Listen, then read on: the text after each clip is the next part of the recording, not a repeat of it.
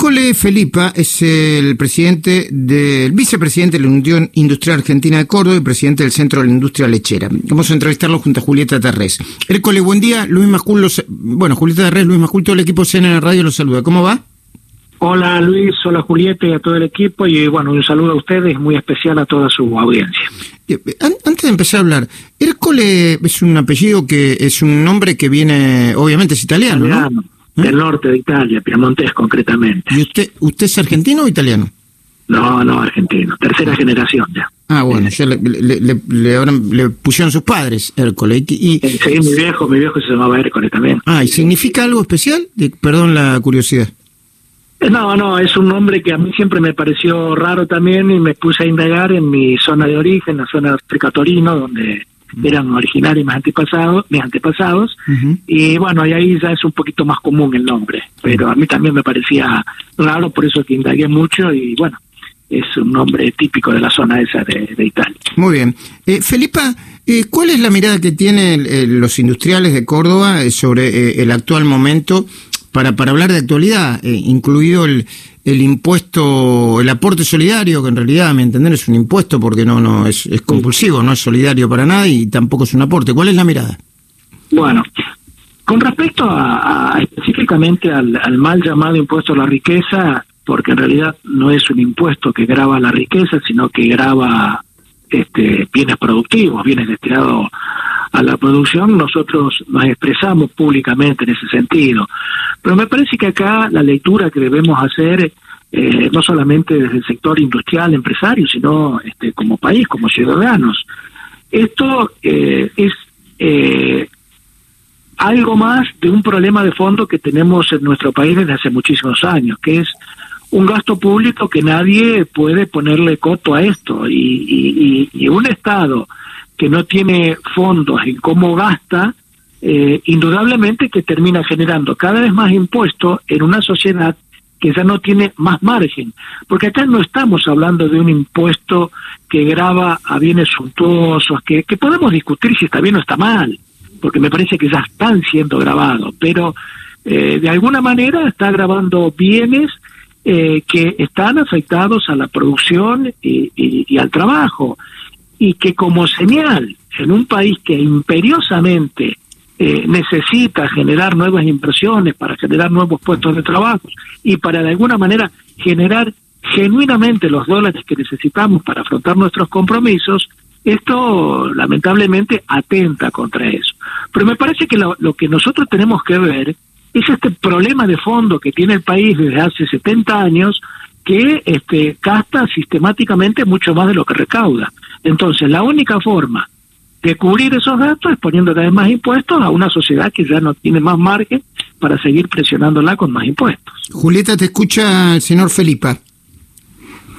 Buenos días. Eh, le quiero preguntar por el sector. Buen día, ¿cómo le va? Le pregunto por el sector porque sé que la industria láctea hace varios años que está teniendo problemas, sobre todo para poder conseguir que se les pague eh, la leche fluida al costo o al valor que vale y en los últimos meses precios máximos se los perjudicó, o sea, los perjudicó aún más y les complicó esta situación. Sí, bueno, eh, es difícil explicar en un periodo de, corto toda la, problemática del sector.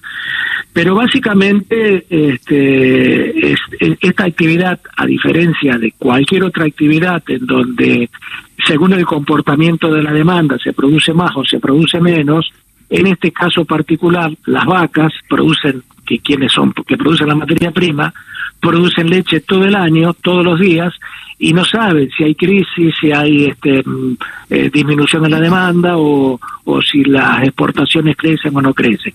Ellas producen leche. Y además es un producto altamente perecedero. Y ese producto hay que industrializarlo y comercializarlo. Entonces, este, los dos principales eslabones que componen la cadena, que es el sector primario y el sector industrial, desde hace eh, un tiempo vienen con una situación realmente muy compleja. En primer lugar, porque la actividad primaria compite en el uso de la tierra con otra actividad como es la agricultura. La agricultura produce dólares, la leche produce pesos, más o menos, para graficarlo de una, de una manera.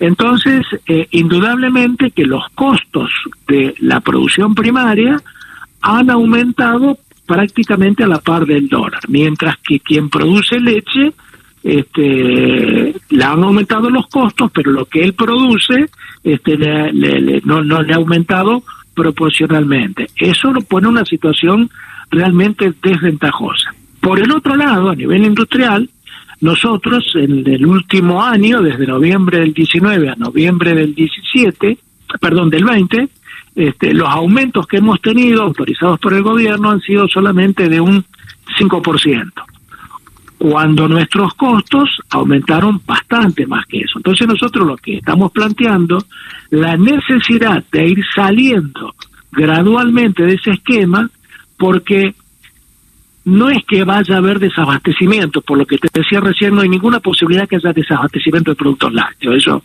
este, porque por ahí se menciona este, el riesgo de desabastecimiento. El riesgo que se corre es que disminuya la producción y las consecuencias las vamos a ver en el tiempo, con, con, con menos leche. En lo inmediato no genera una consecuencia de, esa, desabastecimiento, pero sí en el futuro este, va a haber menos producción porque hay otras actividades que son más atractivas y el productor eh, en vez de hacer eh, leche va a ser maíz, va a ser soja, va a ser, va a ser grande. Felipe, déjeme hacer la última pregunta. Eh, Yo eh, he leído declaraciones suyas donde usted dice que más allá de la, la de la crisis económica hay un problema con, con las señales y el rumbo económico.